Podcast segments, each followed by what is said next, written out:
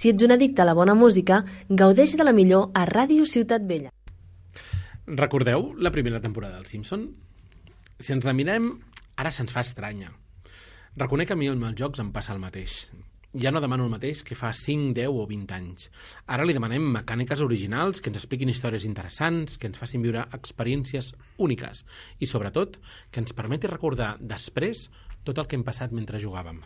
Avui parlarem una mica d'això, d'innovació, d'històries i del futur dels jocs. Som a Game Etc., el programa de cultura dels jocs a Ràdio Ciutat Vella.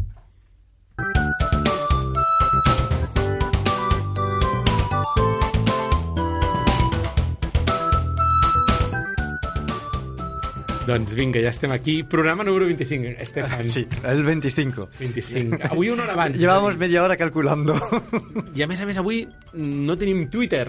Eh, Per tant, haurem de dir alguna cosa a Twitter, de dir ah, avui estarem una hora abans, perquè el Francesc avui no ha pogut estar amb nosaltres. No, cierto. No, no, no. Per tant, que és el nostre encarregat de, de xarxes socials, uh, hauràs de fer un tuit mentre comencem. Es verdad, ¿eh? Sí, sí. ¿Cómo vamos a hacer esto? Jo et Bueno, passo... Ara, ara farem, ara farem.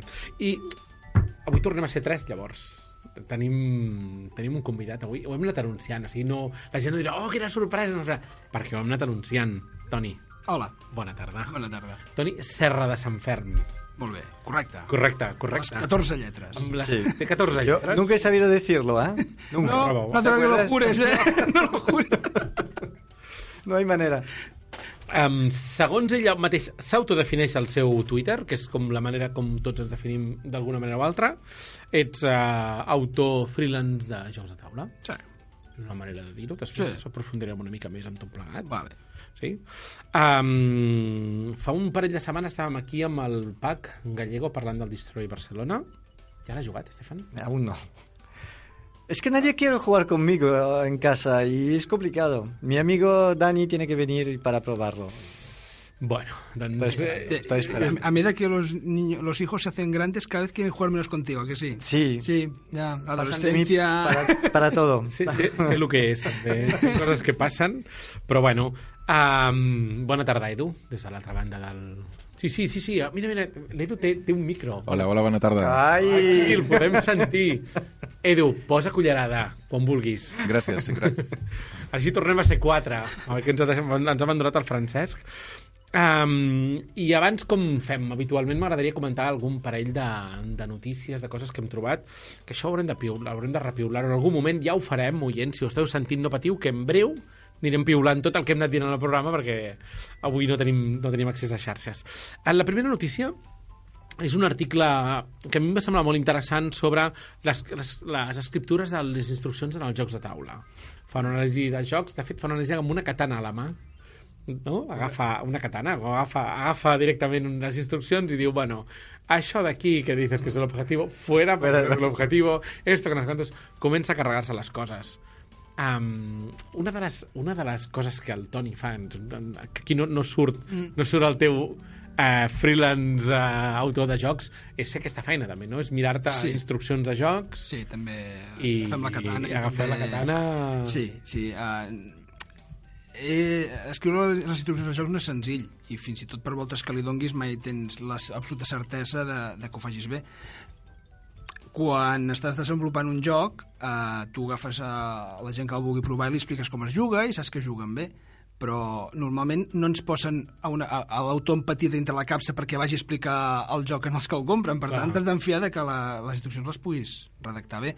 I és complicat perquè moltes vegades dones coses percebudes i no Aquest és el problema, no? L'autor ha donat per, per, per entès que i hem posat sintonia de parlar de Sí, notícies. la L.A. Noir, ¿no? Exacte, exacte. ah, no, no, no, no, Naru, Naru. Ah, vale, cambia. Naru. Sí, sí, ten- tenim una sintonia de Mm. parlar de notícies. és amable, aquesta sintonia. Doncs acaba sent això, no? De dir, aquell dius que l'autor me l'explica de conya, però quan llegim les instruccions tenim centenars de problemes de saber el què. No és una cosa que passa bastant, bastant habitualment, no? A mí siempre lo digo, el problema que hay a veces en las instrucciones es que el que los- lo, escribe, él sabe perfectamente cómo jugar y no se pone en la piel de la persona que no lo sabe. Entonces da por sentado cosas. Esto, la típica es en Náufrago, eh, hay una loseta que no está dentro del reglamento. No está. Porque Paul sabía que esta loseta servía para esto y no hace falta explicarlo. y cuando sale la ruleta, ¿y ahora qué hacemos? Sí, y cuando llega- estaba en una errata, vale, pero este es el, tip- es el Sí, sí. típico error de las, O- de, de los o reglamentos. moltes coses de que diuen eh, coge les cartes, mezclas i pon-les a la del tablero. Dius, bueno, però cara arriba o cara abajo? Clar. Ah, Por ejemplo. Vale? I, I són coses que dius, home, ja s'entiende que és cara abajo, bueno, però és que Però, sé, eh, jugues a les, a, surt algú que diu, oye, pues yo juego con las cartas cara arriba y tiene otro sentido el juego, vull dir que eh, Claro. sempre eh, hi ha coses que dius, ja s'entiende, bueno, s'entiende, lo entenderàs tu. Però realment una de les coses que s'hauria de fer és donar el joc a humanos que no Sí. han jugado Correcto. i que puguin jugar. Has, has posat molt bé el condicional, s'hauria de fer. S'hauria de... És una cosa que sorprèn, no?, que el- que l'editor no faci aquesta feina. Bueno, no, no, a veure, no, no, no dic que ningú ho faci, no? hi ha molts que sí que ho fan, però que, que és una cosa que s'hauria- de fer sempre i que moltes vegades no es fa. i moltes vegades no es fa, i és un d'això. I a més a més, a més a més d'aquest problema d'això, trobeu alguna altra història de dir, ostres, uh, hi ha alguna altra cosa que és habitual en molts jocs que dius, apa, això sempre acabem patant el mateix? No sé, és una pregunta trampa, eh? Mm, Jo, jo sobretot tinc problemes quan no se, quan no segueix una estructura que jo dic clàssica de, de, dels jocs. Jo crec que l'estructura que es fa servir més que és eh, una petita presentació, setup, eh, explicació del torn, condicions de victòria i, i o final de partida, condicions de victòria, crec que és ajuda molt, molt a, a tenir estructurats un sèrie d'elements. I llavors, coses extres van a com altres temes al final. Això, per exemple, Fantasy Fight Games és una estructura que mantenen Sí, sempre, a rajatabla en sempre. tots els seus jocs. Han trigat uns quants anys, eh, perquè els primers eren més caòtics, però des de fa 4 o 5 anys mantenen aquesta estructura en tots els seus jocs. I és una Sí, el reglamento adicional, al final. Sí, i lo, otros temes. Altres, altres coses que d'això. I un joc que diguéssiu, escolta, aquest joc, Niquelau. Instrucciones fantàstiques. No la estructura. A, mí, los juegos de. Al- eh, creo que es Alea. Sí, és el que, quería hablar yo. Ah, lo- lo- sí, lo- los juegos de, de, de Alea. Tienen un- una estructura de reglamento que son. Per exemple, Pu- Puerto Rico i Ra, per exemple. Eh, por- exacto, por Perquè ejemplo. t'expliquen les regles, però mantenen com un marge a la dreta Sí, eh. on te, de cada, a, a l'alçada de cada paràgraf mantenen en negret el concepte bàsic d'aquell paràgraf. Exacto, lo, lo importante. Sí. Entonces, cuando vuelves a jugar, no tienes que leer el reglamento. Solo le- leer la columna de derecha, ya, ya se te vuelve todo. Sí, Això pràcticament ho Son, recordes. eh, Això, per exemple, vosaltres des de Santa Clara, això seria el nom de l'agència que es Sí. dedicaria a això, ho aconselleu als editors d'aprofitar aquest concepte? No, no, realment no, no l'hem fet servir. En, ens en limitem a una, una tasca més tradicional, podríem dir, que és llegir les regles, buscar eh, coses donades percebudes que no hi són. Uh -huh. eh, una altra cosa que també mirem de treballar bastant és la unificació de conceptes i que passa molt sovint, de que diu eh, este personaje tiene mm, puntos de gloria y al final se gana quien tenga más puntos de victoria. Dius, a veure, a veure, a veure. Eren de Glòria o de Victòria? Exacte, llavors hi ha, hi, ha, hi, ha, hi, ha, hi ha molts conceptes que moltes vegades són similars, que en diferents reestructures l'autor ha canviat conceptes i no s'adona compte que allà manté encara l'antic.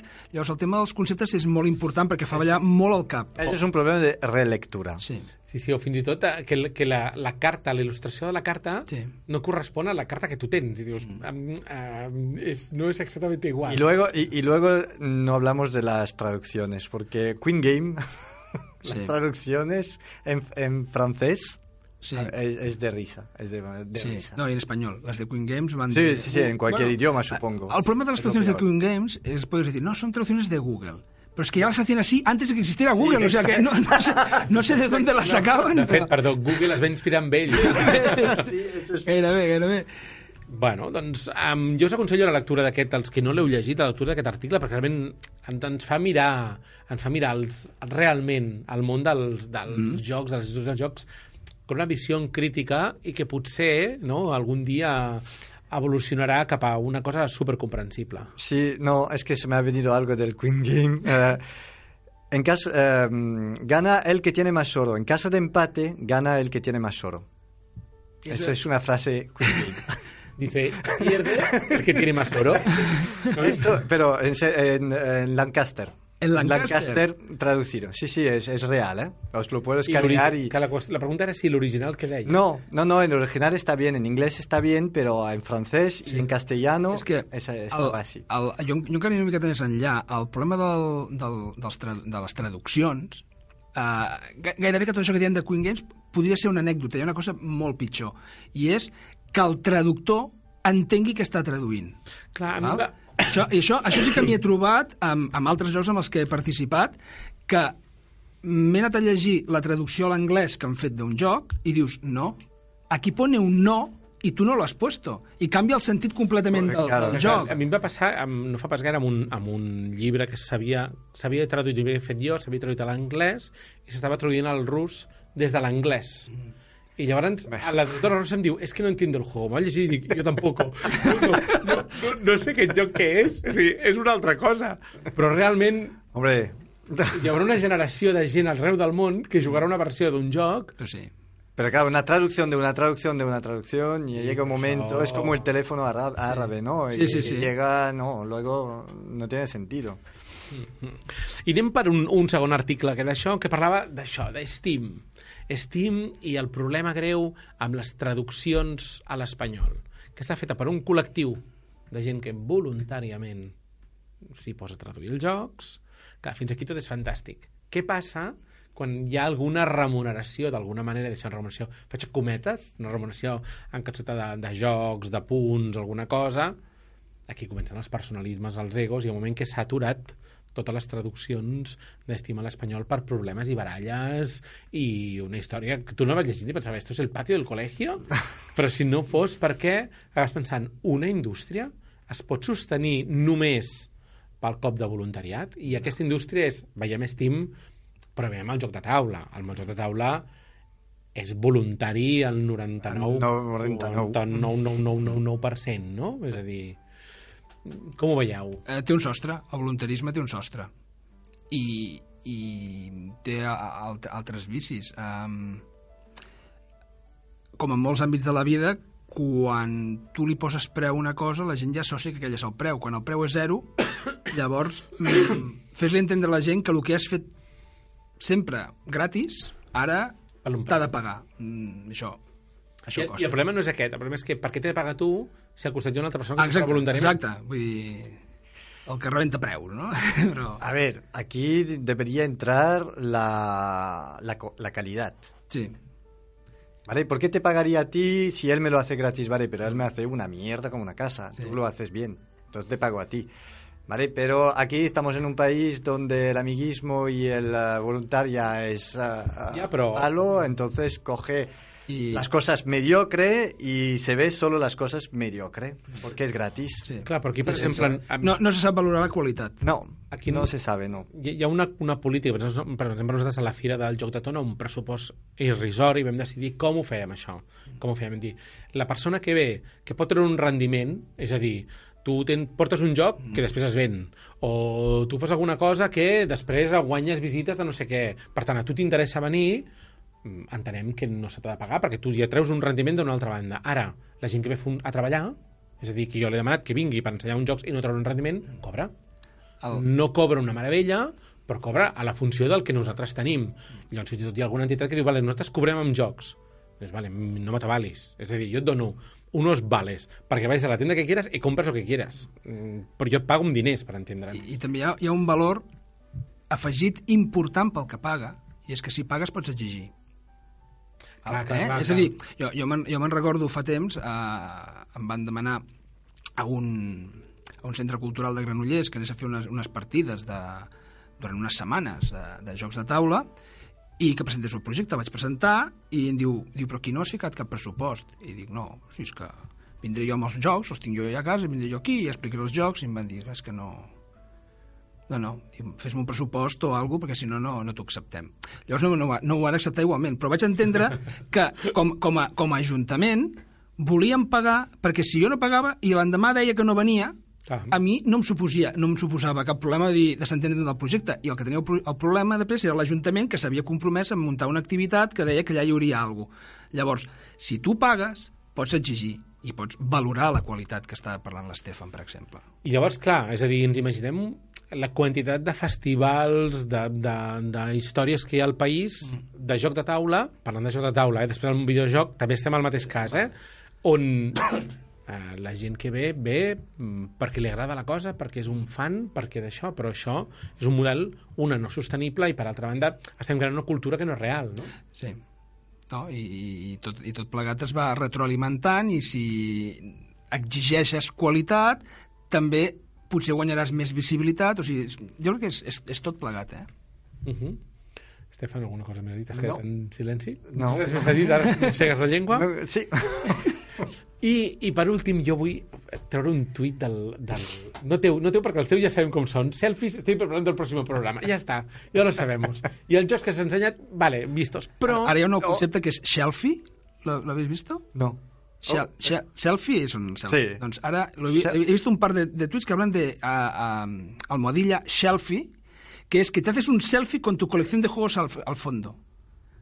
Uh, De shelf, que, que es de, de, de prestatgería, ¿no? Shel- eh, Algo así. Y hay gente que se hace fotos con la... vale. No, no, El- Estefan, no. No, Vale. no. Però, no. Però, eh, jo vull agafar un tuit del Toni avui. Ah. Perquè, Toni, vas dir l'altre dia, em Ah, diu, ja el veig. cuando, suponso que os juego a Colt Express, Sí. no puedo evitar que me entren unas ganas locas de jugar a Robo Rally. Ni punto de comparación. Sí, Ni punto de comparación, per què? a favor del Robo Rally. A mi m'omple molt més que... El, el Colt Express... A veure, el Colt Express està molt bé Mhm. i és un joc que eh, introdueix una mecànica, que és la programació d'accions, que no és nova, però sí que és nova en un àmbit de joc superfamiliar. Val? I, és a dir, I amb una tematització molt ben feta. Exacte, eh? vull dir, això està molt bé. I jo quan l'he jugat a, a, a gent més esporàdica, o no tan habitual, o no tan mm, documentada, diguem en, en jocs de, de taula, el disfruta moltíssim i s'ho passa en teta. Mhm. Però a mi sempre se'm queda curt. Jo sempre dic, eh, i, i què més, i què més? I, i, I per mi el paradigma de joc de programació d'accions, podria haver-n'hi dos, però eh, per un costat l'espai Alert del Blades Battle, però per mi, abans que aquest, el Robo Rally, que és el primer del, del, del, del Richard Garfield, i és el, el joc que, que realment mostra i, i basa tota, tota la, la carrera de robots en base a una programació d'accions i és un caos total.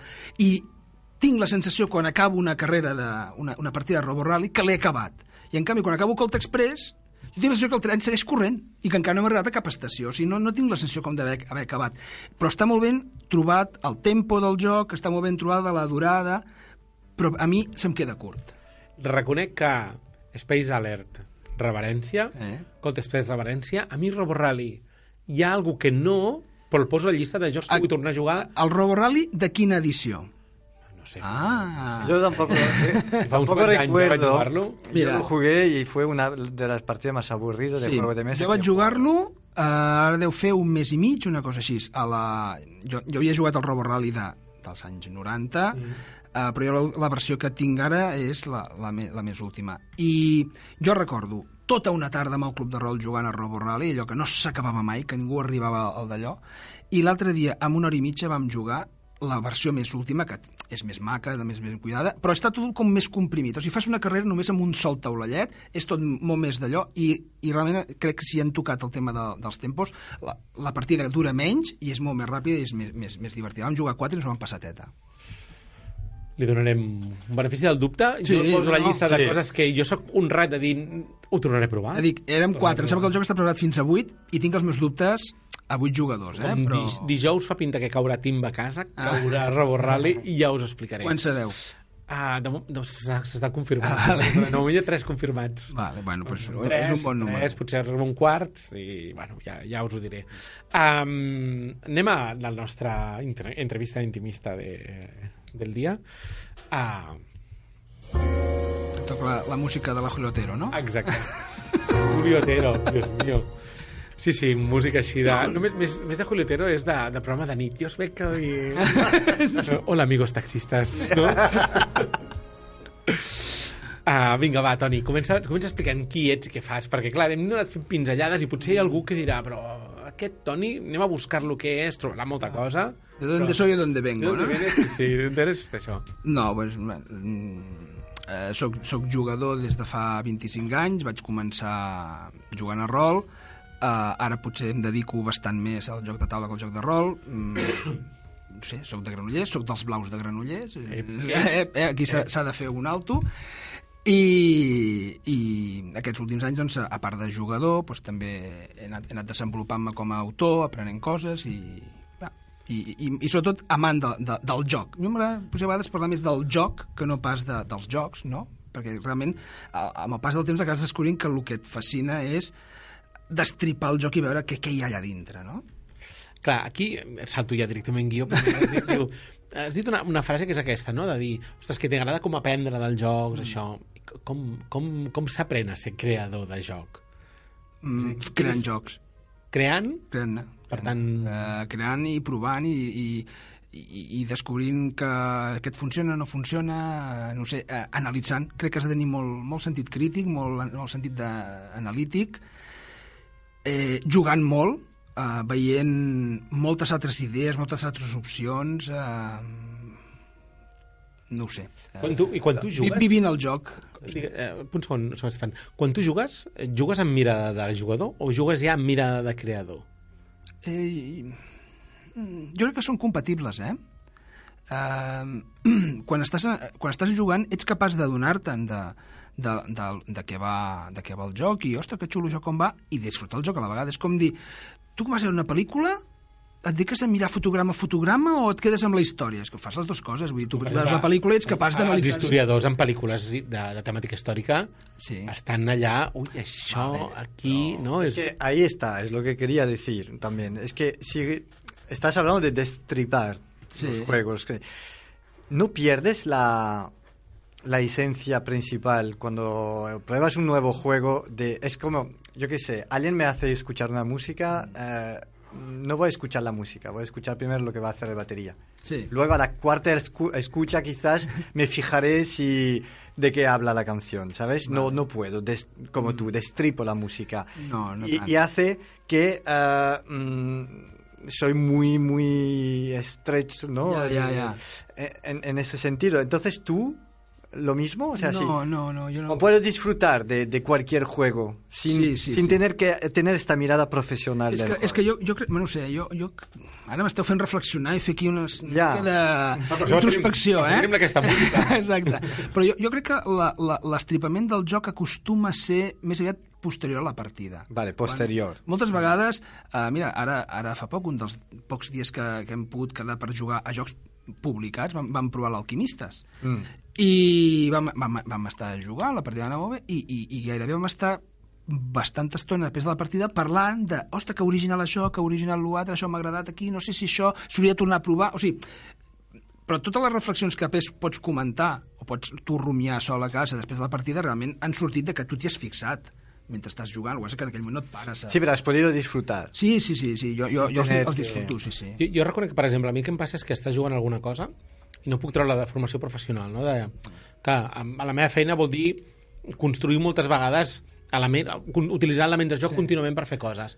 Llavors estàs jugant a alguna cosa, dius, esto no funciona, Oh. por esto, por eso, por eso. I ja li busques el por qué no funciona i, i què canviaries perquè no sé sí, què. però... Però, però...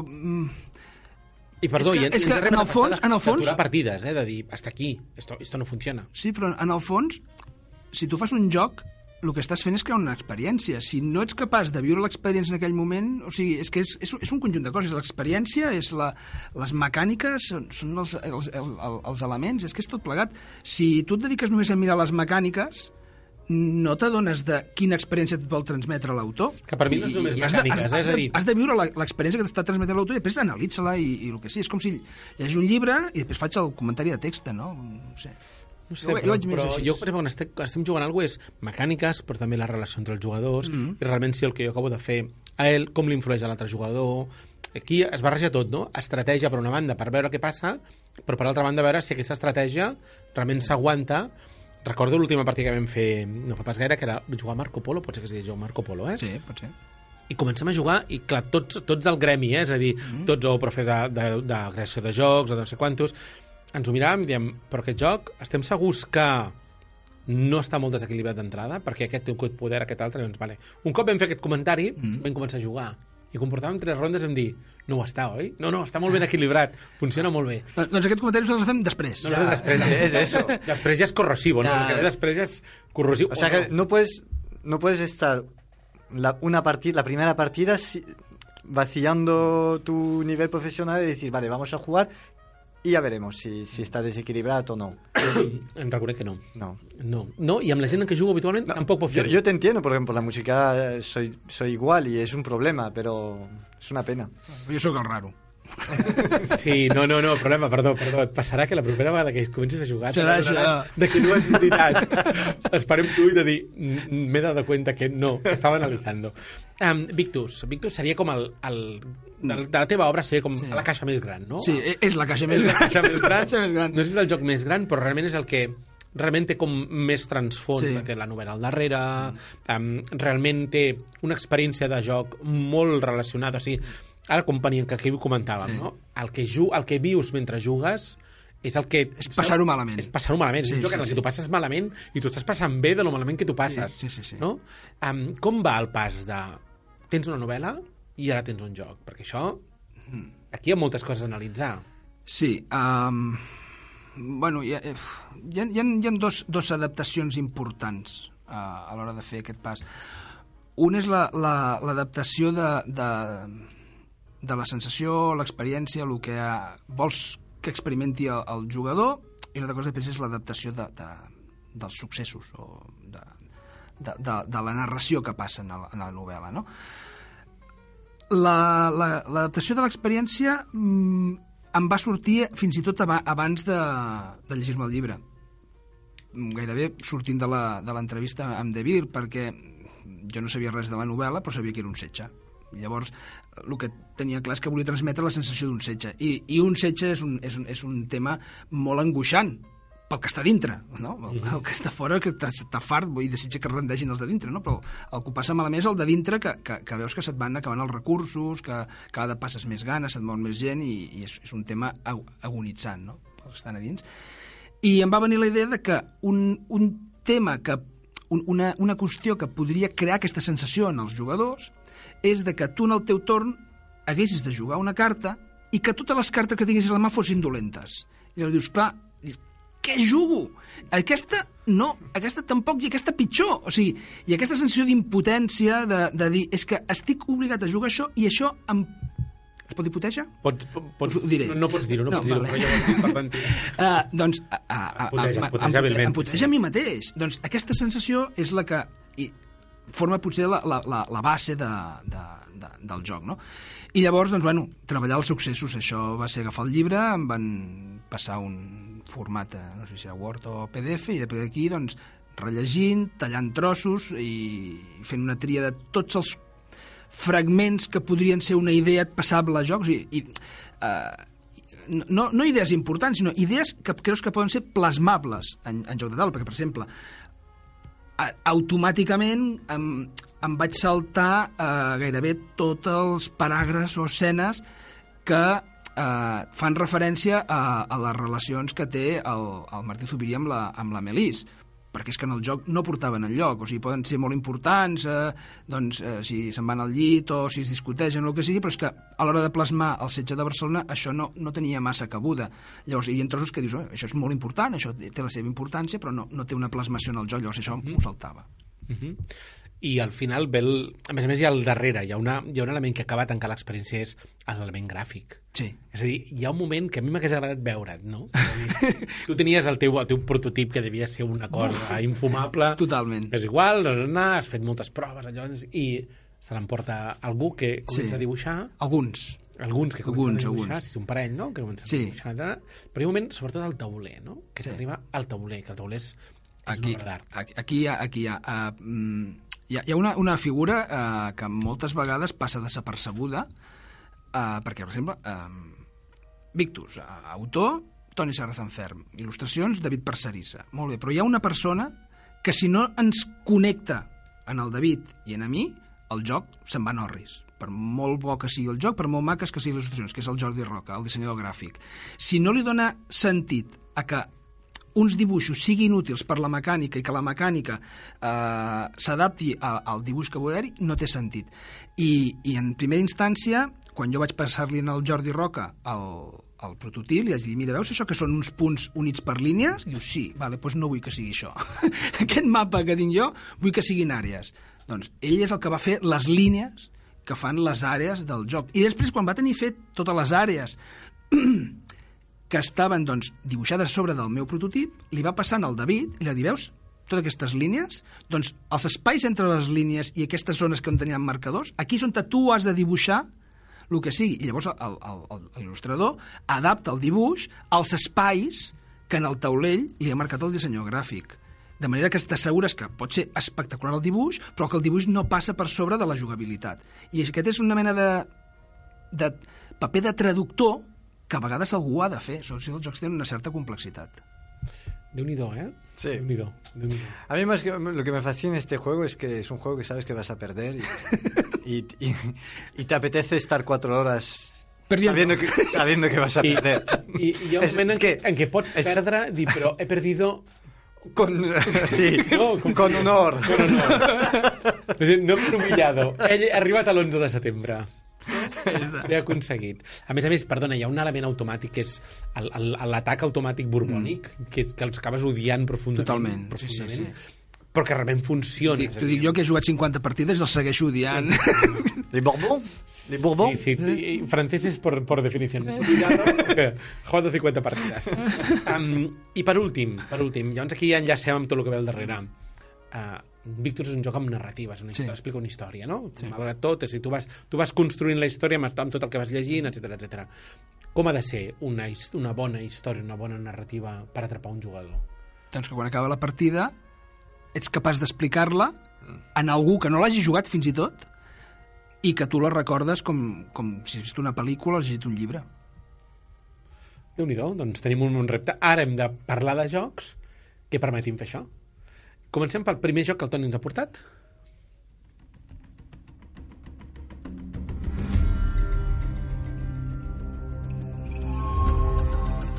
Hem posat una música així perquè ens has, ens has dividit com Ah. dos dels conceptes i el primer seria el concepte nàufragos, no? Sí. Seria la primera idea. Sí, sí perquè eh, jo considero que jocs que quan tu acabes la partida tinguis la sensació que, que has viscut una aventura, però sense que el joc necessàriament et faci fer aqu aquesta aventura. És a dir, perquè eh, no, no estem parlant d'un joc de rol, eh? perquè el que és narrativa i joc, jo per mi és, és inqüestionable, és un joc de rol, no? Anem a fer, un, anem a fer un, un experiment.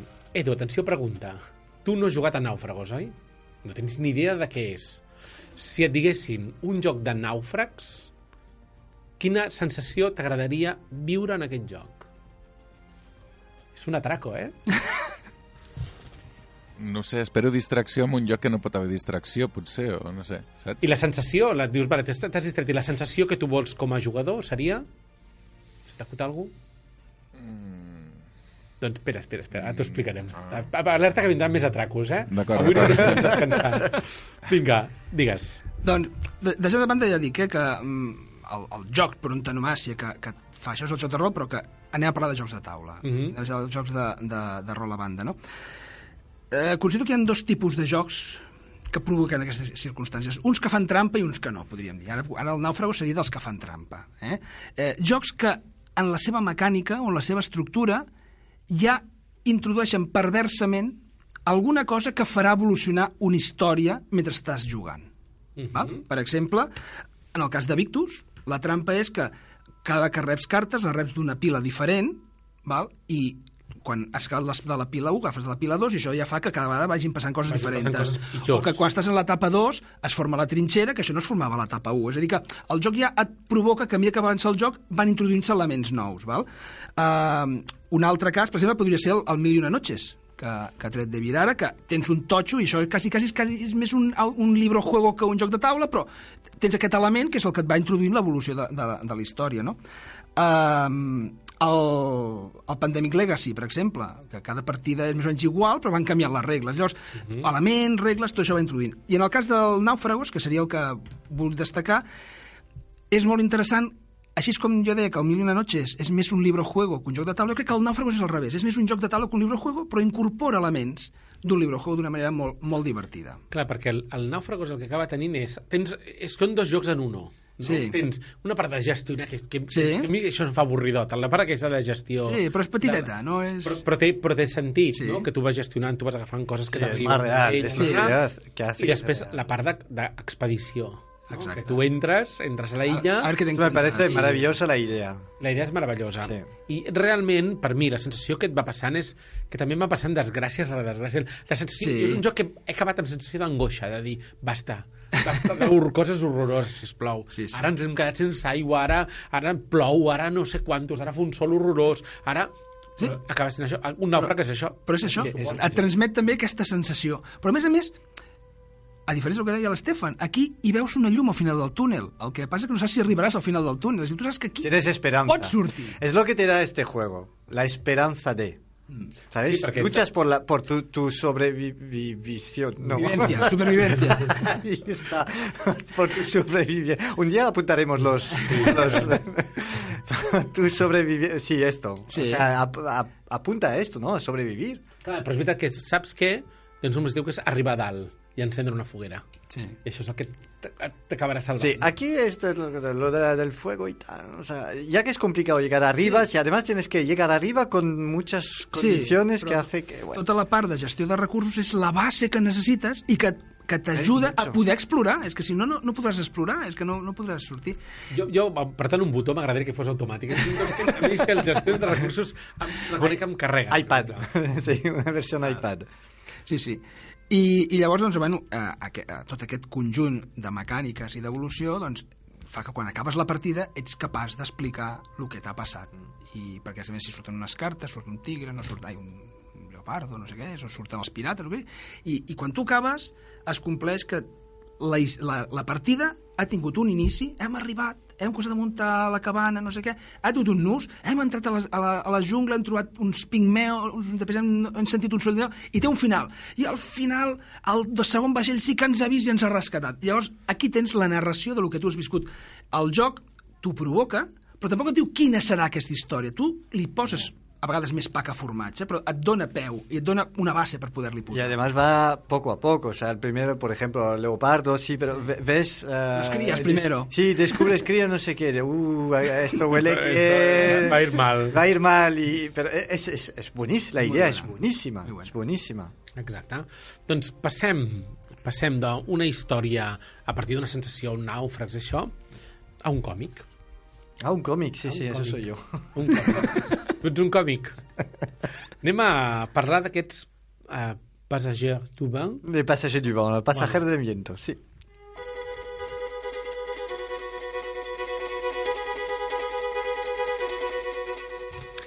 Pues sí, eh, hablamos de narración, ¿no? De esto es eh, uno, uno de un juego que me ha impactado de los retro games, ¿eh? un juego pa- para el Amstrad CPC que me marcó por porque cuando lo acabas dices, hostia, mm, he vivido una historia, ¿no? ¿Por qué? Porque es un juego que viene de una mm, de, de un cómic del eh, señor, eh, no recuerdo cómo se llama, es, eh, François Bourgeon, eh, muy conocida. Eh, eso sería, bueno, mm, ha hecho varias cómics de en esta ambientación de la, la- los bretons francés, ¿vale? Para la época antigua y tal, eh, con los piratas y, y eso. Y ah, lo han pasado entonces a digital y lo curioso es que mm, la historia sigue, pero la haces, la haces más, más o menos tú. Es decir, las decisiones las tomes tú, las tomas tú y según la decisión que haces, pues eh, la historia va cambiando. Y entonces puede ser más difícil, te puedes morir, te puede, lo- puedes hacer la decisión equivocada y tal, pero la historia sigue eh, en el mismo, en, en- en la, la misma línea, ¿no? Que para las personas que conocen el cómic se sienten identificados. Y, y lo bueno es que puedes jugar varios personajes. Cuando tú has leído, es como eh, imaginar Asterix y Obelix, ¿no? Eh, conoces muy bien todos los personajes. Pues es lo mismo. Tú sabes cómo piensas, saben cómo son en realidad, tú sabes más o menos cómo reaccionas. No tienes que reaccionar tú, a veces te pones en la piel del personaje. Y hace que todo, toda esa historia se va, se va construyendo, construyendo. Y, y lo que digo, acabas el juego diciendo, mm, he, vivido, he vivido una historia. Y claro, en, lo- en los 80 esto era muy... O sea, e- era una apuesta, ¿vale? Porque el, el problema es que la gente estaba acostumbrada a los juegos de abrir puerta, tirar, ¿sabes? Mm, De aventura, eh, examinar esto y tal, ¿no? Aquí era la primera vez que había una interacción, pero eh, semi-dirigido, di- diría yo. Eh, te no, no puedes hacer todo lo que tú quieras, ¿vale? Eh, si hay un tío que está dentro de, porque al principio coges un tío del mar y tal, tienes dos opciones.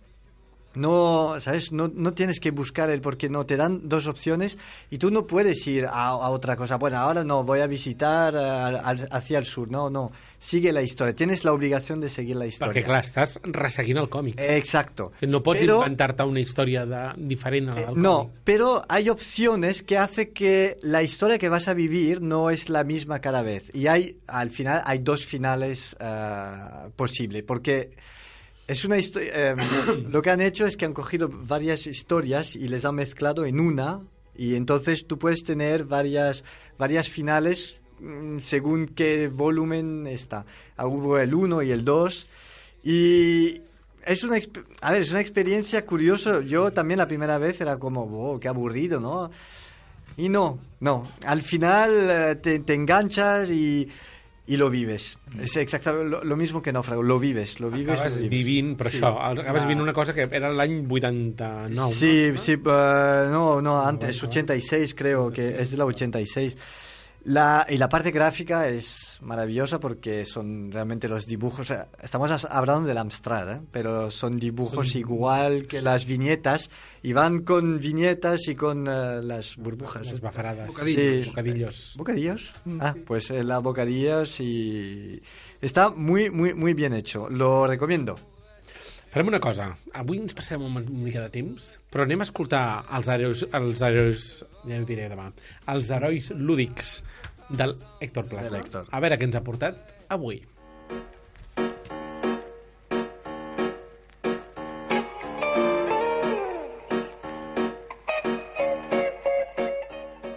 Benvinguts a una nova setmana d'Herois Lúdics.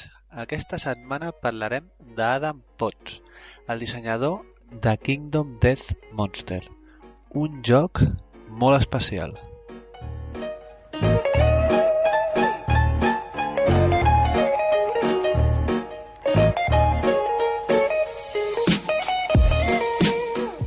Bé, anem per feina perquè hi ha molt del que parlar i tenim poc temps.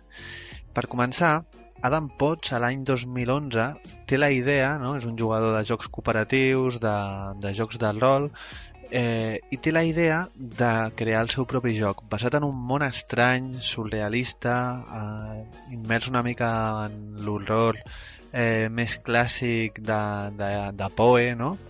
I, i, i a partir d'aquí, ell crea un prototip, ell dissenya amb l'ajuda de- d'escultors eh, hiperfamosos arreu del món eh, un joc de miniatures amb unes miniatures brutals tranquil·lament de les millors miniatures que he vist en la meva vida i comença a testejar això.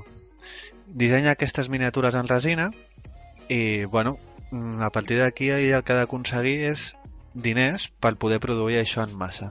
I se'n va Kickstarter a l'any 2012 rebenta Kickstarter aconsegueix eh, en 15 en una hora i mitja, perdó aconsegueix eh, tot el pressupost que necessita i no només això, sinó que és un dels primers Kickstarters que ho rebenta eh, i aconsegueix 2 milions de, de dòlars que en l'època va, va, ser, bueno, va ser brutal va ser un dels primers grans jocs en aconseguir grans pressupostos dins de Kickstarter això és a 2012 el tio promet la de Déu, perquè hi ha totes aquestes miniatures, hi ha un joc brutal al darrere, del que no s'especifica massa bé com funcionarà. És un joc RPG, amb components RPG, amb dungeon crawling, amb lluita, amb, amb, amb investigació, amb desenvolupament d'una espècie de civilització pel allà darrere. No se sap massa bé com es concreta això, però tot sona molt bé. A partir d'aquí comença a passar el temps, comença a passar el temps, i la gent d'alguna manera comença a perdre una mica la fe dipositada en aquest senyor. A l'octubre de 2015 es llença al, al mercat Kingdom Death Monster. I mare de Déu, quin joc! El primer que es podria dir de Kingdom Death és que és ben bé el, el joc dels accessos. És el joc dels acce- accessos per diversos motius. El Kickstarter, si no m'equivoco, eh, eren 100 euros aconseguir una còpia del joc. Un cop es va llançar i es va posar una mena de Black Friday pre-order o una cosa així, eh, costava 295 dòlars aconseguir el joc. I ara mateix, només es pot aconseguir per la tenda online de Kingdom Death, eh, costa la friolera de 400 dòlars. I realment costa 400 dòlars. A dins d'aquesta capsa hi ha de tot. Hi ha 1.400 cartes. Hi ha un, un manual amb històries i events per allà al mig, eh, quasi novel·lats, de 300 pàgines. Hi ha unes figures brutals, però és que no us ho podeu imaginar. Us insto a que mireu a internet a, aquestes figures. Hi ha tota una sèrie de continguts, uns, un, uns, uns taulells, més d'un taulell, varios, a més tots impresos amb molt bona qualitat, Re- realment ja es veu aquests diners a- aquí dins però clar, qui comprarà un joc de 400 dòlars? Qui, qui, qui, qui s'arrisca a fer aquesta compra? A més que es tracta un joc que, que realment no pots provar a, a, abans, no? Jo, jo tenia moltes ganes de jugar aquest joc, però jo no, no m'anava a gastar 400 dòlars més als, al portar el joc d'Estats Units aquí i el que em clavin a aduanes, no? I em vaig baixar un mòdul de Tabletop Simulator en el que puc jugar a l'ordinador a Kingdom Death eh, Monster, però em manca el, les regles. Vaig tenir la sort de que amb un amic estadounidenc vam fer una partida i ell sí que tenia les regles i em va guiar una miqueta. I vaig fer dues sessions de Kingdom Death. I mare de Déu, aquí també és el joc dels accessos. El joc dels ac- accessos perquè aconsegueix introduir una de mecàniques i que funcionin tan bé Kingdom Death comença introduint-te a dins del seu món i comença introduint-te a dins del seu món sense ben bé introduir res. Comences despertant-te, no? sent un dels uns supervivents, eh, despertant-te en, en, en un terra ple de caps esculpits en pedra. I es comencen a despertar diversos supervivents al teu voltant.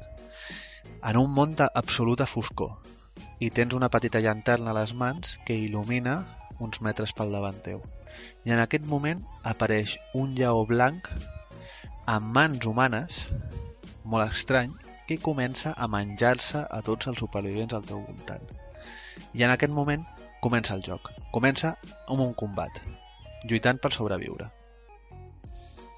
El combat funciona d'una manera molt especial. És una mica Dungeons and Dragons, però hi ha una intel·ligència artificial. Pots lluitar contra diversos bitxos, no? contra diversos monstres. No? Al final és un joc de, en el que en aquest món hi ha molts monstres i, i, i l'últim esglaó de la cadena alimentícia eh, són els humans, els supervivents. Aquests monstres tenen eh, una baralla de cartes, un mai de cartes, que se'n diu d'intel·ligència artificial. I aquesta intel·ligència artificial tu vas jugant contra ella. Van sortint cartes que són moviments específics, que fan coses específiques, amb events eh, que poden provocar coses diferents en funció del que diguin els daus. I mola molt perquè mentre estàs en aquest combat no, en el que el bitxo es mou, tu et mous, ell ataca, tu ataques, lo interessant és que quan tu aconsegueixes ferir a aquest bitxo, li treus cartes de la seva intel·ligència artificial i les descartes. Amb lo que el bitxo realment cada cop es torna més tonto, es torna menys àgil, es torna menys capaç. Però a més, és com una mica és com dels Souls, perquè reps una d'hòsties que no t'ho pots imaginar. En el primer combat, primer combat, eh, presa de contacte, acaben de despertar-los els quatre supervivents. Vam acabar amb un tio desbudellat i amb un tio que li van tallar la cama. I, i van sobreviure. Al final el tio va, va, vam aconseguir acabar el combat abans de que es desagnés, el desbudellat, i el tio que es va quedar sense cama, bàsicament, ara es mou menys de la meitat del que es podia moure abans. Lo interessant és que quan acabes aquest combat amb els teus vius, amb els teus morts, amb els teus ferits, aconsegueixes recursos d'aquests bitxos i els recursos són variats, poden ser les urpes, pot ser la melena del lleó, eh, pot ser fins i tot els testicles, hi ha diferents òrgans, hi ha, hi ha, pot ser la pell blanca, tots aquests recursos. I te'ls endús al teu assentamiento I això és una altra fase de joc. I en aquesta fase de joc construeixes, passen events, en el meu cas eh, vaig adquirir el llenguatge i el llenguatge em, em permetia fer coses diferents durant el combat, sempre i quan els meus supervivents no estiguessin sols, que pot passar, i van passant coses d'aquestes i amb aquests recursos vas construint material, vas construint eh, cabanes especials per, en, el, en per, per tractar els ossos i amb aquests ossos podia després fer-me eh, dagues i, i, i, i destrals d'ossos i vas, va venint com una economia en la que tens aquest assentamiento i vas obtenint nous supervivents. I aquests supervivents són els que després t'emportes a una nova cacera que és un estat previ al combat. Un moment en el que tens que anar a caçar un altre bitxo. En el nostre cas, en la segona sessió anàvem a caçar a un altre lleó blanc, en aquest cas de més nivell, i hi ha aquest moment en el que eh, hi ha com una línia en la que van es, esdevenint events que et vas trobant i van passant coses molt interessants. En el meu cas, per exemple, eh, em vaig trobar amb una mena de bitxo gegant, un titan, que no, només veiem que l'ombra mentre sortíem corrents, no? i aleshores tiraves daus i passaven coses, un tio va acabar amb la cama trencada, i, i van passant aquests events fins que trobes el, el lleó, o el lleó et troba tu. Amb aquestes tres fases a priori tan simples com són casera, combat i assentamiento, el joc crea un món brutal, un món que, que, que va donant història als teus personatges, va donant història al teu, al teu assentamiento, com va creixent, com vas intentant agafar-te aquest últim corpuscle de civilització i que, que no morin, no? Perquè si se't mor l'últim supervivent del teu assentament ja està, missió perduda. I vas només he pogut fer dues sessions, eh? però ja s'intueix que van passant coses, que vas descobrint què hi ha dins d'aquest món d'absoluta foscor en el que hi ha unes llanternes que serveixen per comptar els anys. Cada cop que s'apaga una llanterna es diu que és un any a linterna, un lantern year i se suposa que és una sessió de joc, un, un Lantern League, no? I com, conforme van passant, doncs hi ha esdeveniments, mm, van, vas adquirint els principis que regeixen la teva, la teva cultura. Jo crec que no he vist mai un joc com Kingdom Death Monster. És un joc que en el que intenta fer és el joc complet. Té des de lo més individual a lo més global. Té una història, té una història tancada i té una història que creix amb tu, que és oberta i que és totalment eh, fora de, de, del pautat pel llibre de regles. Té la història que tu crees amb aquelles persones que estàs jugant, perquè és un joc cooperatiu.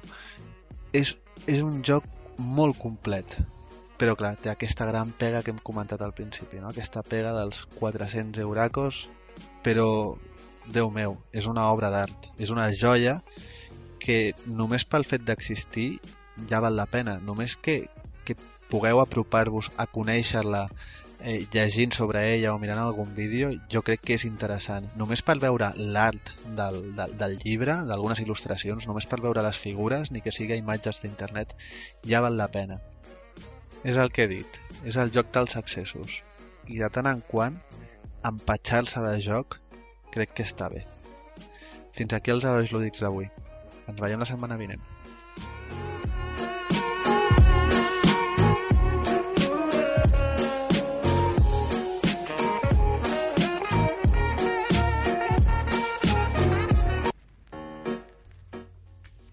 Um, Tornem-hi. Tornem-hi després del lector plasma. Eh, Toni, tu ens has parlat de... Ens has portat un segon joc. Sí, una segona casuística. Una segona casuística, representada per K2. Sí, un joc que... En aquest seria doncs, el que escoltarà els que no fan trampes, podríem dir. Eh? Uh, una única mecànica, el joc sempre regeix per les mateixes condicions, aparentment no, no, no, no busca el joc que això evolucioni, però quan acaba la partida dius, ostres, aquí ha passat alguna cosa. Què ens ha passat? Doncs mira, ha passat això, l'altre, el més enllà, i, i, i narres, narres què t'ha passat a, a la partida. I, i, I el que jo crec que destaco és el K2. Eh, K2, Edu, atenció pregunta, eh? Atenció, eh? K2 és un joc d'alpinistes, sí? En aquest cas, uh -huh. si et féssim jugar un joc d'alpinistes, què esperes d'aquest joc? Què espero? No sé, que hi hagi una corda, no? Bueno, Que com a mínim que esperem una pujada i una de baixada. I com a jugador, doncs trobar-me molts reptes, no?, per poder arribar a dalt de tot, no? No sé. I això t'hi trobes amb aquest joc? Jo no l'he jugat, eh? Sí, sí, te- te'ls trobes els reptes perquè els reptes són els altres jugadors que també volen fer el mateix que tu, però clar, una muntanya saps què passa? Que, que quan més amunt vas, més petita és, i menys gent hi cap. Llavors, quan trobes que hi ha molta gent que intenta anar-hi, potser no tothom hi passa per allà. Per tant, reptes. I, i patada a l'altre perquè caigui. Que no sé si té... I el clima, veure molts de climes que em diguin, hòstia, ara està plovent, ara no puc, ara neva, ara no Ah, puc. exacte, Ara... gestionar el clima. Gestionar, sí, sí. I això passa? Passa, passa, passa. Té un mecanisme que tu tens un pronòstic del temps, o sigui, preveus quin temps farà els següents torns i tu gestiones les teves accions intentant aprofitar si d'aquí uns torns hi haurà eh, ne- neu, nevarà, si estarà tapat, hi haurà sol, i com, a, com els alpinistes que planifiquen el dia que atacaran la cima, el, el cim de la muntanya, doncs és, és més o menys el mateix, és exactament el mateix. Aquest joc, eh, l'autor, és Adam Cazula, Ca Caluza, Adam Caluza, que és un, un, un noi, un home polonès, que és alpinista. I, i és el joc amb què va com donar-se a conèixer més en el, en el món dels jocs de taula, i era perquè va intentar fer un joc del que a ell li apassionava, que era eh, escalar muntanyes. Que gran. I per tant, quan acabes la partida, acabes explicant. doncs, Exacte. I aquell moment en què m'has donat la patada Exacte. i no sé què, com quedava un I que jo poc- volia pujar, però tu estaves a dalt, no, no m'has deixat passar, llavors ha vingut la tempesta i he hagut de plantar aquí la tenda i... Tot això acaba la partida que tu pots explicar com va anar la teva expedició al K2. Déu-n'hi-do. Yo no lo he jugado, pero he oído muy buenas críticas de, del juego. Home, aconseguir això, no? Aconseguir que quan acabis la partida puguis parlar del que has jugat, què I, més volem? i, ja dic, i en aquest cas, eh, que l'autor segurament ho ha viscut, no sé si amb el K2 o amb una altra manera, ho ha viscut en el qual ell s'assegura que l'experiència dels jugadors s'adapti a lo que ell sap que és estar allà dalt. Doncs jo us porto una cosa molt rara. Us porto una cosa rara, però rara, rara. Ja veureu.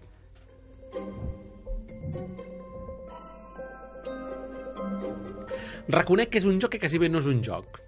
És una cosa que dius, és que això és un joc? No ho tinc clar si és un joc. Si és un joc.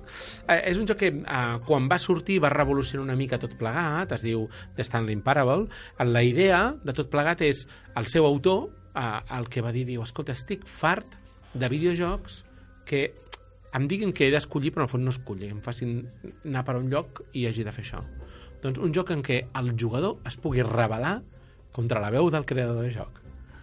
Llavors, és una cosa molt estranya. Tu ets el Ket Stanley, ets el personatge, um, i és un tio que està sempre... Doncs, la seva feina és una feina horrorosa, monòtona, d'apretar un botó tot el dia, ja està, i fa el que li diuen sempre, apretar el botó, i el tio va apretant el botó. Hi ha un dia que no té ordres, mira cap enrere i no hi ha ningú a l'oficina. I hi ha una veu d'un narrador. Llavors, només hi ha tres, tres personatges al joc.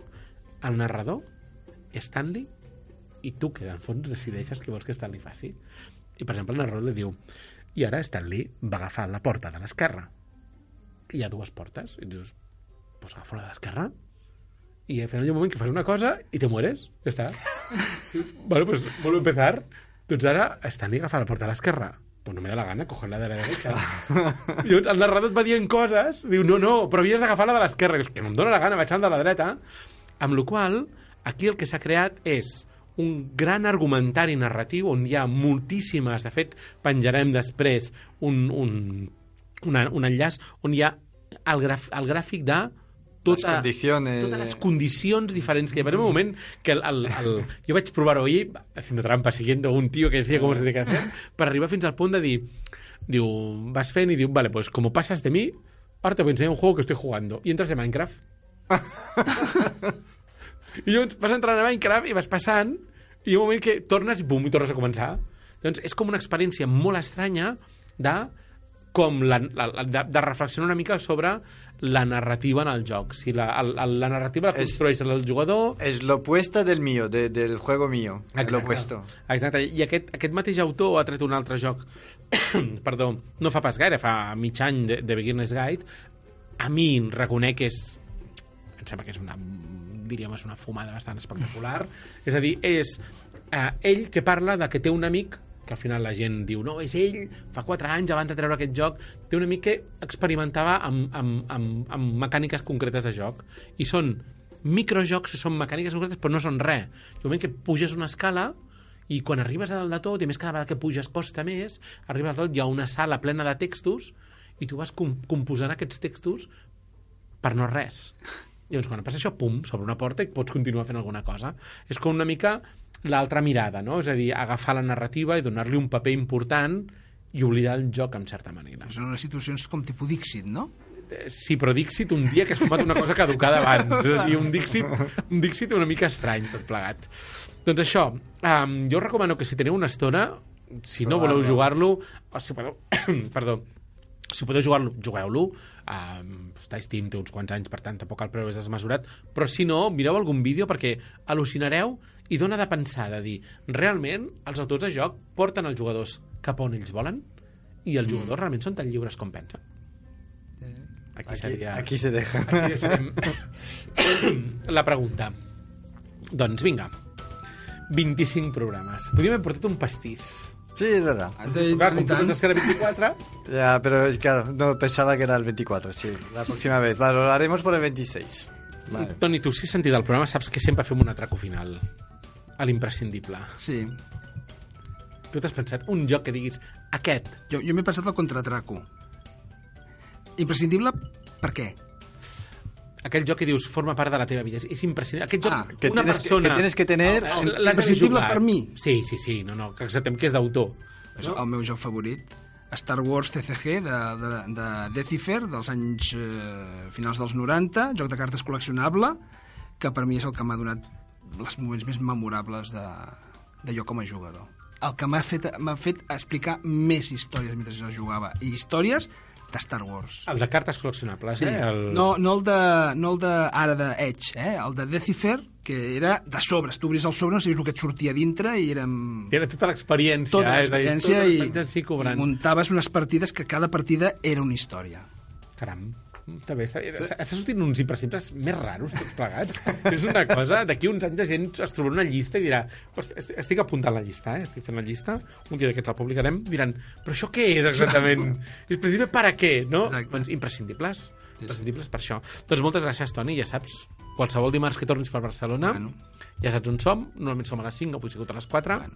saps que dinem bé abans? Sí, sí, sí, i tant, i tant. No, hem anat a dinar Sí, no, dejad de decirme que vais de ahí de, de juerga antes del programa, que yo nunca puedo venir. No li diguis que el pastís l'hem fet abans. El Toni s'ha fet un pastís de flaó De, espectacular. de De flau. flau. Ui, tindràs que venir un dia per el bar. Vale. doncs vinga. Com podeu veure, la, ton, la tos no m'abandona. Moltes gràcies, Toni, Estefan. Gràcies, Edu, amb el teu micro. La setmana vinent t'atacaré més. Sàpigues que no et deixaré dormir ni un sol segon. Estaré preparat. A veure si és veritat. Doncs gràcies a tots i gràcies de part meva. Jo mai dic el meu nom, gràcies de l'Oriol Ripoll. Gràcies, Oriol. Gràcies. uh, I sobretot, sobretot, gràcies a vosaltres, oients, per ser-hi aquí. Ho hem dit al principi, no? Un joc és una història, en certa manera. És un joc, una història que es viu en primera persona. Com hem pogut veure, hi ha moltes formes d'explicar i de fer viure aquestes històries. Des d'aquest programa, nosaltres també fem la nostra.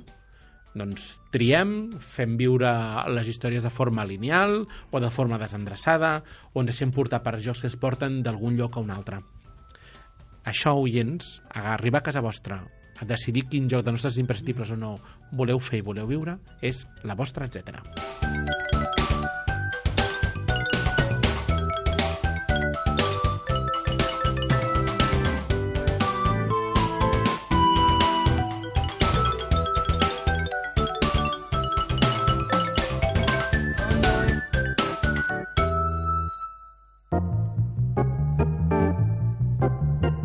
Si ets un addicte a la bona música, gaudeix de la millor a Ràdio Ciutat Vella.